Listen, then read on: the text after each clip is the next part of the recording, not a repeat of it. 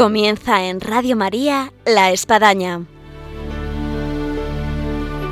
Un programa dirigido por el Padre Arturo Díaz desde el Monasterio de la Encarnación en Ávila.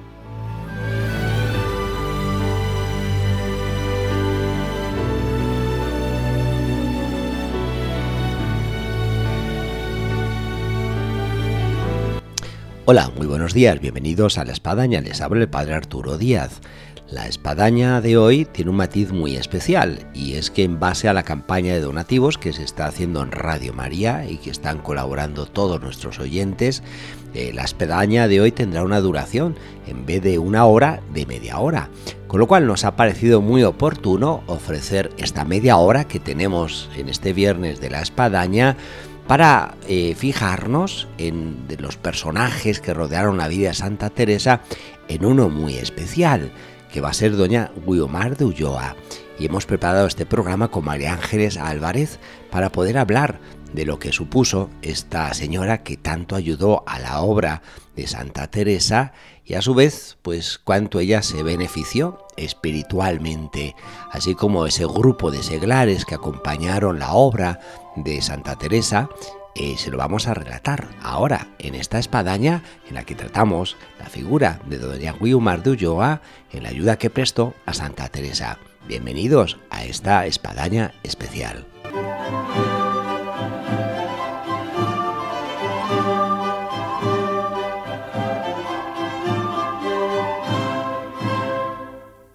Buenos días, María Ángeles. Buenos días, padre, y un saludo a todos. Esta vez arrancamos la espadaña, digamos así, con la sección de vida y obra de Santa Teresa, pero en este caso con estos personajes que han ido saliendo a lo largo de todas estas espadañas y que más de alguno de los oyentes, yo siento y alguno nos lo ha comunicado, que quisiera saber un poco más.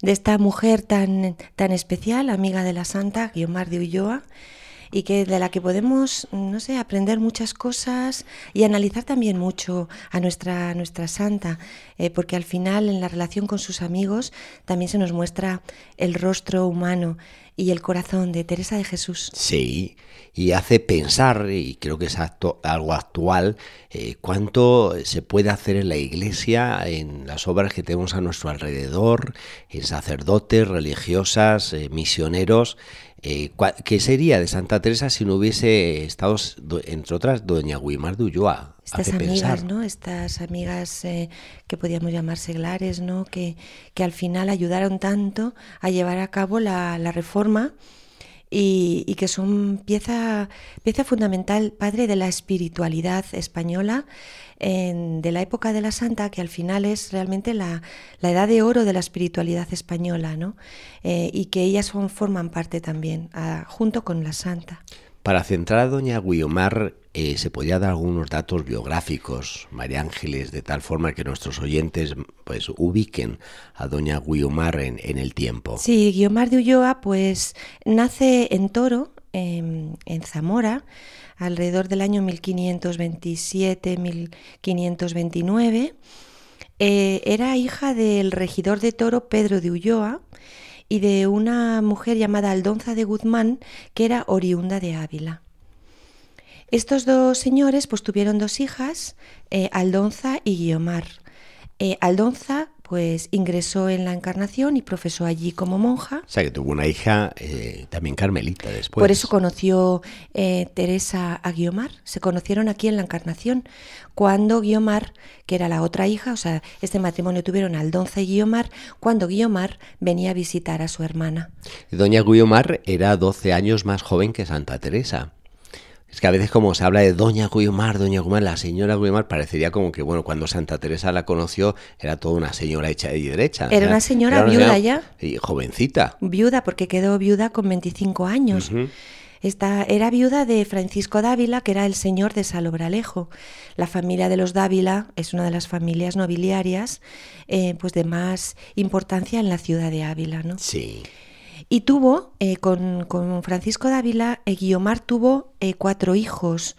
Un hijo, Luis, que luego también le vamos a ir conociendo porque, porque va a prestar declaración en los procesos de beatificación y canonización de la santa, hablando de la relación de la santa con su madre Guiomar.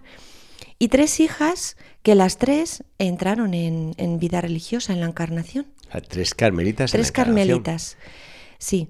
Eh, de la que más sabemos es de Antonia del Espíritu Santo, porque también, bueno, pues ella también fue entró como viuda ya después de casada casada y luego viuda, y porque también testifica bastante en los procesos de, canonización y beatificación de la santa. Y doña Guimar se casaría muy joven, porque si quedó viuda con 25 años y tenía cuatro hijos, pues hay que calcular que fácilmente se vio de casar en torno a los 15 y 16 años. Se casó muy joven y enseguida se, se quedó pues, pues viuda y bueno, pues debió de tener realmente un proceso de, de, reconversión interior muy profunda, ¿no? Porque nos cuentan, nos cuenta la propia santa eh, que se la definía así en la ciudad como que era una mujer de deporte y risa. Sí. Es decir, que una mujer que le gustaba mucho pues andar por la calle. Era muy guapa, eh, iba siempre muy bien arreglada y bueno, pues tenía este aspecto pues un poco eh, exterior, un poco de holgorio, un poco de, risa, como vemos, ¿no? Sí. Justamente, eh, ya que conocemos a la santa, algo que le gustaba mucho a la santa, ¿no?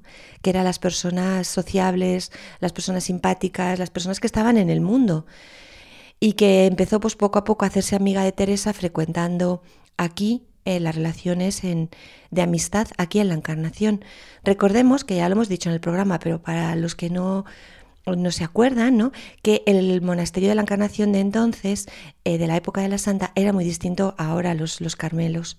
Padre, porque las monjas vivían en unas habitaciones que no eran las celdas de ahora, sino que eran una especie de apartamentos donde vivían con familia, eh, en este caso la santa con sus sobrinas, de las que ella era maestra, y donde también podían eh, reunirse y así lo hacían para orar, para coser, para cantar. ¿no? Sabemos que hay hasta instrumentos musicales. En estas veladas tan bonitas entre amigas, pues ahí también estaba doña Guiomar con la santa, ¿no? en el grupo de amigas íntimas que estaban en la celda de Santa Teresa. O sea, ella ya participaba de, todo ese ideal que Santa Teresa tenía en la mente, en el corazón, de lo que iba a ser la reforma. Sí, ella estuvo participando, como hablamos en el programa, ¿no?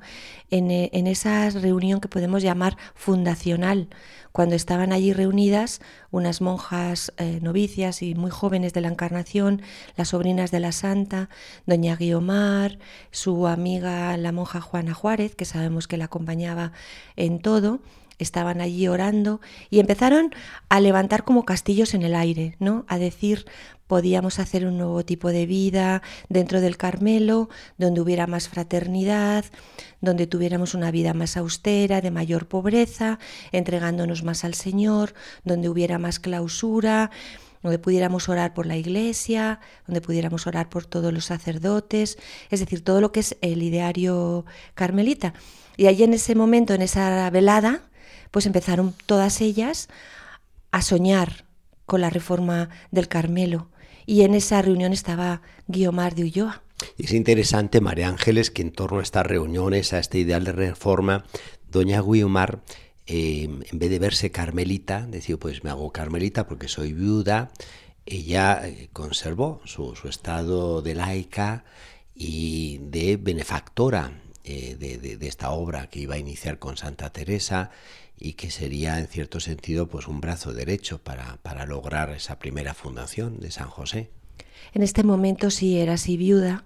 De todas maneras, si analizamos un poco, no tenemos muchos datos de Guiomar, pero sí podemos ir poco a poco deluciendo lo de la vida de la santa.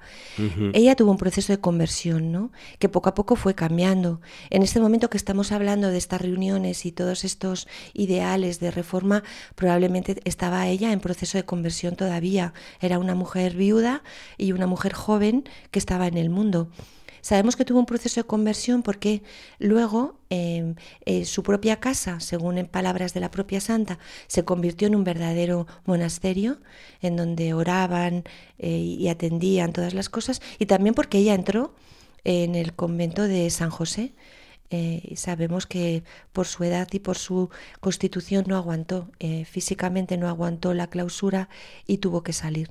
Es decir, que era una mujer que estaba muy, muy cercana a la santa y que siempre la ayudó absolutamente en todo. Hay que decir que esa casa eh, de Doña Guimar, ese palacio, se conserva hoy en día en Ávila. Si alguien viene por aquí o si nos escuchan y son de Ávila, vale la pena. Pertenece a las adoratrices eh, se encuentra en, frente a lo que era la iglesia de San Jerónimo, eh, cerquita de, del colegio diocesano de la, Asunción. Y, vamos, la, fachada y, y, el entorno te hace revivir parte de lo que aquí estamos comentando de alguna forma. Sí, sobre todo por cosas que nos, que nos cuentan también de, de este momento, ¿no? Como que, que Guiomar, pues desde su casa podía ver a las monjas de San José, con lo cual los que conocemos un poco Ávila, pues nos imaginamos que tenía que estar por esa parte, ¿no? Eh, y que, bueno, sabemos que ahí estaba, estaba su palacio. Palacio de Doña Guiomar, por lo que yo he ido poco a poco investigando, debía de ser un palacio importante, pero no de primer nivel en Ávila. Es decir, tampoco era de una nobleza como si dijéramos de, primer, de primera altura. ¿no? Sí que tenía un buen patrimonio, pero mm, sabemos que invirtió muchísimo en ayudar a otro santo importantísimo que es San Pedro de Alcántara. Imaginémonos que tenía como dos amigos a Santa Teresa y a San Pedro de Alcántara, ¿no? Santa eh, Teresa incluso conocerá a San Pedro de Alcántara gracias a Doña en la casa de en Doña la casa de Doña Guiomar. Sí. San Pedro de Alcántara era, era amigo del marido de Doña Guiomar y con el patrimonio eh, de, él ¿no? Eh, y que ella tenía, pues fue con la que se pudo hacer una fundación de alcantarinos en, el pueblo de, la aldea del Palo, en Zamora. Y entonces ahí fueron a parar buena cantidad de, las rentas y del dinero que tenía, del patrimonio que tenía doña Guiomar. De manera que nos encontramos que cuando ella decide ayudar a la santa en la fundación de San José, eh, bueno, pues, pues realmente no tenía muchos fondos, padre. Se los había ya gastado con San Pedro de Alcántara.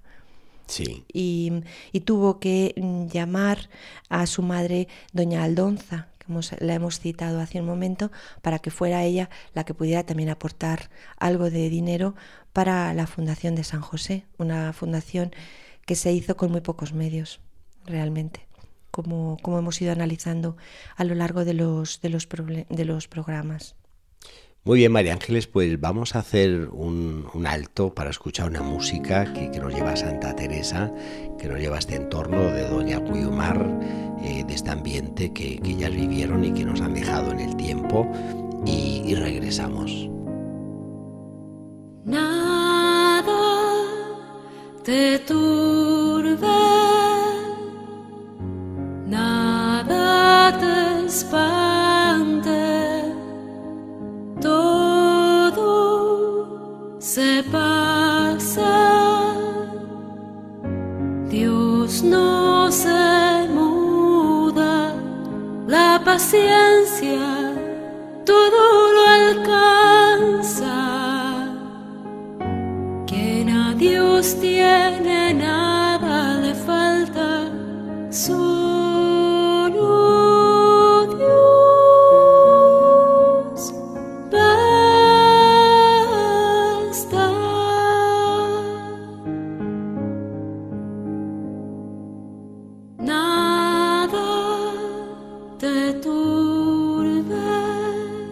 Aquí en Radio María en la Espadaña, en esta Espadaña especial, donde al ser solo de media hora, estamos con María Ángeles Álvarez, hablando de uno de los personajes que ayudó mucho a Santa Teresa, doña Guimar y que vale la pena conocer para animarnos de manera especial a aquellos que son seglares, laicos, en lo que puede ser apoyar las obras de la Iglesia y apoyar las obras de, los amigos, en este caso de las amigas, de aquellos que nos consideramos amigos de Teresa de Jesús y de todo su pensamiento, cómo podemos ayudar, cómo podemos aportar desde nuestra vida, ¿no? Y además en Radio María, pues ahora están con la campaña eh, precisamente de ayuda a Radio María, en fin, tantas obras en la iglesia que, que pueden hacerse realidad y que cuántos otros en el tiempo se pueden beneficiar, cuántos estará gloriando y gozando doña Guiomar Ulloa con Santa Teresa en el cielo viendo la obra que realizaron y la que prepararon. ¿eh?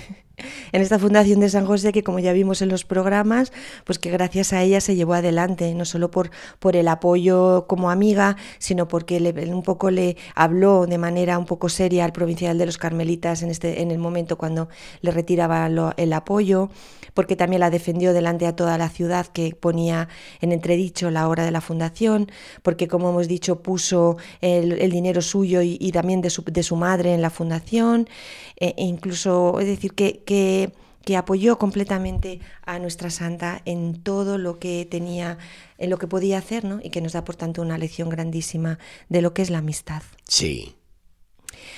En este momento, padre, mm, en Ávila, como decíamos antes, pues eh, Ávila era un centro de espiritualidad muy importante. Si nos ponemos a mirar un poco el círculo de, las amistades de Guiomar y de Teresa, pues nos, nos impresiona profundamente porque tenemos un, alrededor de ellas pues unas personas, tanto hombres como mujeres, pues muy, muy especiales. Ya hemos hablado de San Pedro de Alcántara, ¿no? entre los amigos eh, más cercanos de, estas dos amigas, pero también tenemos otras figuras tan importantes como San Juan de Ávila, padre.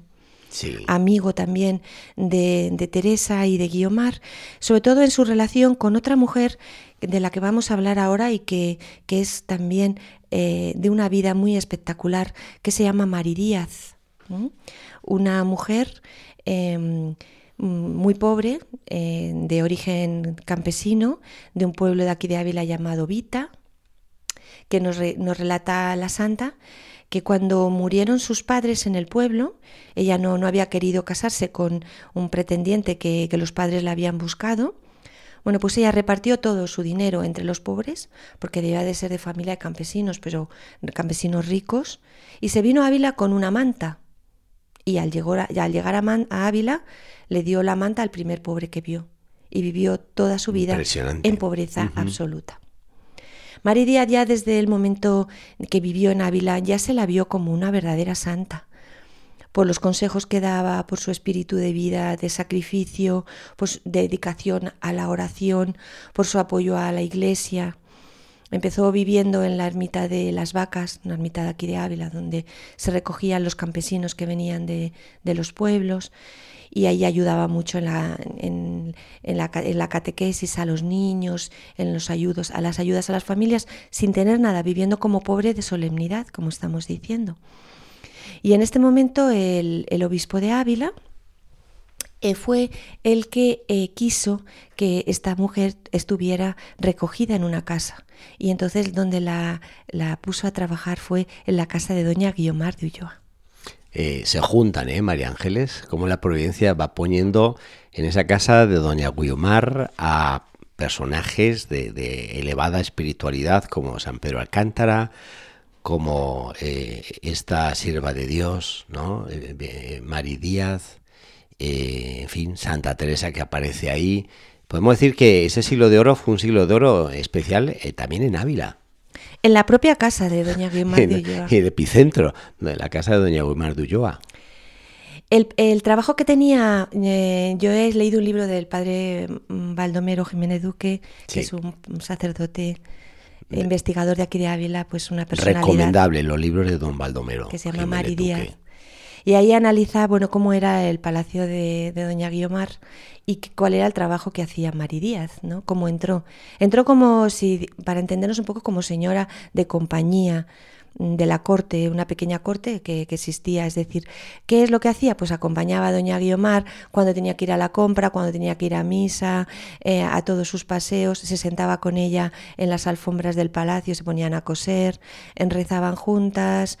Es decir, una, era la vida que tenía Mari Díaz en el, en el palacio. Pero, ¿qué es lo que también ha analizado el padre, el padre Baldomero? Pues que el resto del servicio de la casa de doña Guiomar no veía con tan buenos ojos la presencia de esta mujer inculta y, campesina, que era pobre y que iba vestida de pobre. Entonces la hicieron la vida imposible, de manera que la daban un mendrugo de pan para comer cada pocos días, em, la, comida se la daban toda aguada. Todas estas, este maltrato que sufrió por parte del resto del servicio, pajes, criadas, mm, mayordomos del palacio de Guiomar, eh, Mari Díaz nunca se lo dijo a Guiomar. porque Guiomar nos imaginamos que no lo hubiera permitido. Sobre todo porque Guiomar, eh, tal y como nos cuentan, no era una mujer para nada altiva, ni, ni se comportaba como una señora. Decían de ella que se comportaba como una sirvienta en su trato afable y cariñoso con todo el mundo. Lo cierto es que las condiciones de Mari Díaz allí pues fueron duras, pero en esos años que estuvo allí trabajando y viviendo, pues allí conoció, entre otras personas, a nuestra Santa Teresa de Jesús. Sí. Es decir, tenemos en esta casa, en este pequeño monasterio, que así también lo consideraba la Santa, a la Santa Teresa, tenemos a Guiomar de Ulloa, tenemos a Mari Díaz, a San Pedro de Alcántara, por allí pasó también San Francisco de Borja, que también era amigo de la casa. Consta. Y como digo, también una, eh, eh, eh, Mari, Díaz, que luego fue a, fue a, vivir a una tribuna de la iglesia de San Millán, que estaba justo enfrente de la casa de Doña Guiomar. Ella solo quería tener allí una pequeña habitación y tener cerca al Santísimo y allí, fue donde vivió toda su vida en pobreza dedicada a la oración hasta que murió. Allí conoció también, y en el círculo de la casa de Doña Guiomar, a San Juan de Ávila. Entonces Mari Díaz tuvo una influencia directa e importante en todo el pensamiento y la espiritualidad de San Juan de Ávila y todo todos los jesuitas que en aquel momento empezaban en la época de la Santa, ¿no? Empezaban un poco a tener toda su labor apostólica en la ciudad de Ávila, alrededor de la iglesia de San Millán. También resulta interesante esta mujer del entorno de doña Guiomar Marí Díaz, que no abrazó en sí la vida religiosa, sino que ya se, se conservó, digamos, una especie de laica consagrada. Sí, una beata. ¿no? Eh, que no ha, ha, habido algunas personas que dijeron que sí que llegó a hacerse terciaria franciscana, pero el padre eh, Baldomero dice que, que no hay ningún dato de que así fuera, que en aquella época era frecuente este tipo de, de, vida ¿no? que algunas mujeres abrazaban. Eh, abrazaban. Quizás yo analizándolo, no sé, a, a, nivel personal, padre, creo que todavía es un poco mayor, de mayor pobreza y desnudez, ¿no? Es decir, ni siquiera estoy cobijada por una comunidad de, de manera fraternal y de manera material, sino que vivo sola absolutamente en pobreza, como vivió Maridíaz, ¿no? Uh -huh. El pensamiento y la amistad eh, de Maridíaz le fue muy importante a la santa, que siempre la consideró una santa. Ella decía, una santa que vive en mi ciudad. ¿No? Son pioneras de lo que luego se ha dado, sobre todo a partir del Concilio Vaticano II, lo que vienen a ser las consagraciones de laicales, tanto de institutos como de asociaciones, como de movimientos, eh, como pues en sí eh, las vírgenes consagradas que tanto se están propagando hoy en día en nuestro tiempo. Así que bueno, pues ellas son pioneras. De, sí, son pioneras de, de este todo estado esto. en la Iglesia. Eh, porque, bueno, Mari Díaz, como le digo, padre, mmm, era ya considerada, ¿no? A mí lo que me impresiona es que ella era considerada una mujer mmm, de una santidad y de unos pensamientos muy rectos, ¿no? Incluso en vida. Ella que vivió en pobreza absoluta y todo esto que estamos contando en relación con Doña Guiomar, Luego cuando murió, pues el entierro de Mari Díaz fue uno de los que se recuerdan en la historia de Ávila mm. como más multitudinarios, cariñosos, todas las campanas de todas las iglesias tocaron y bueno, siempre se la consideró como una verdadera mujer eh, santa. santa. Y estoy pensando, María Ángeles, que si hubiese sido de una orden religiosa, eh, lo más seguro es que estuviese en los altares, porque la orden religiosa hubiese seguido el proceso de canonización, no cabe duda. A veces sí. han quedado así personajes de una fama de santidad, pero atrás de ellos no hubo una orden religiosa que, que lo propagara. Y, y bueno, sí, es pues verdad, porque así, a la muerte de, de, de Mari Díaz sí que hubo, empezar, se empezaron los procesos de beatificación, uh -huh. porque bueno, pues había milagros y había cosas, lo que pasa que, como dice padre, no se siguió adelante, sí. y por tanto, bueno, se ha quedado esta figura ahí al lado de Doña Guiomar, ¿no? que es de la que estamos tratando, de este palacio, de este lugar, de este centro eh, de espiritualidad tan importante, que al final, ¿no? que quizás es una de las ideas que más impresionan, como una casa, porque uh -huh. este palacio en el fondo es como una casa, puede realmente ser un foco eh, de vida espiritual, de amor a la iglesia, a los sacerdotes, en este caso a la espiritualidad carmelita, ¿no? Como las casas tienen también esta, esta función, sí. no solo los monasterios, ¿no?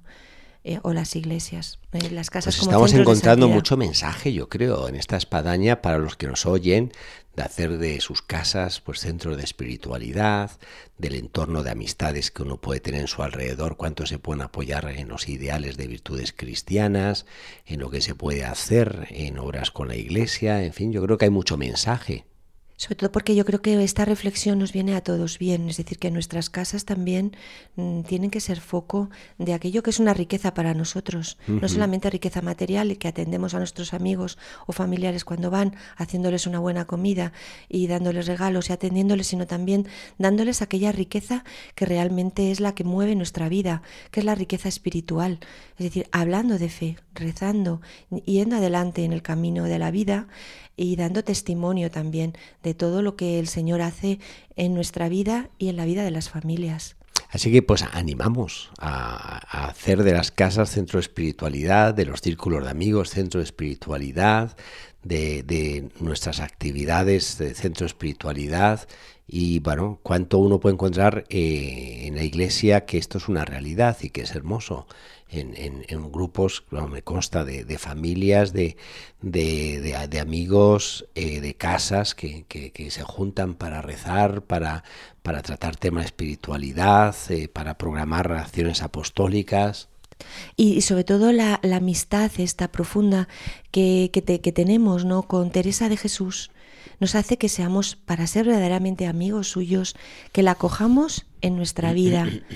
y que nosotros también llevemos su mensaje, que seamos valientes y la apoyemos en todo, ya eh, no solamente en fundaciones, ¿no?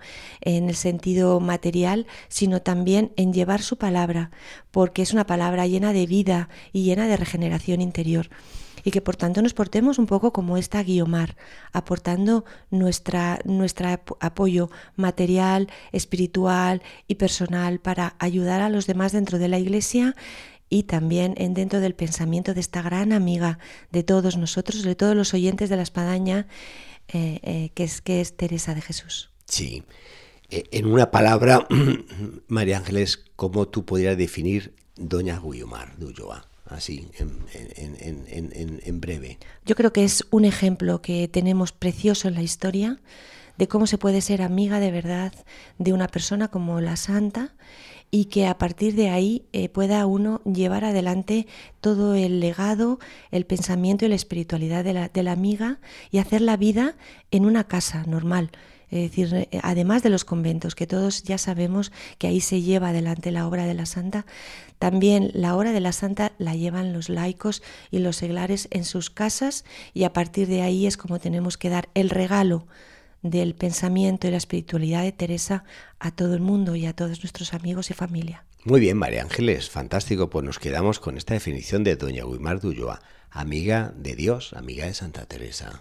Amiga que sufrió, que también, digo, no que sufrió, sino que tuvo ese proceso profundo de conversión en el que el Señor también la llevó por los caminos de, del amor, de la paz y de la amistad nos quedamos en esta espadaña que nos sabe a poco. Habrá que ver, buscar por ahí otra media hora que nos concedan de Radio María para, para seguir hablando de personajes que rodearon la vida de Santa Teresa. Mucha sí, Y simplemente decirle, Padre, que Guiomar yo también fue hija espiritual de San Juan de la Cruz y que vamos a seguir con él en la Fundación de Duruelo. Muy bien. Pues emplazamos a nuestros oyentes hasta otra espadaña que Dios mediante tendremos el próximo viernes y ahí continuamos con nuestros temas de la sección de vídeo sobre Santa Teresa y la entrevista que no se la pierdan, que va a estar muy buena. Hasta el próximo viernes, Dios mediante.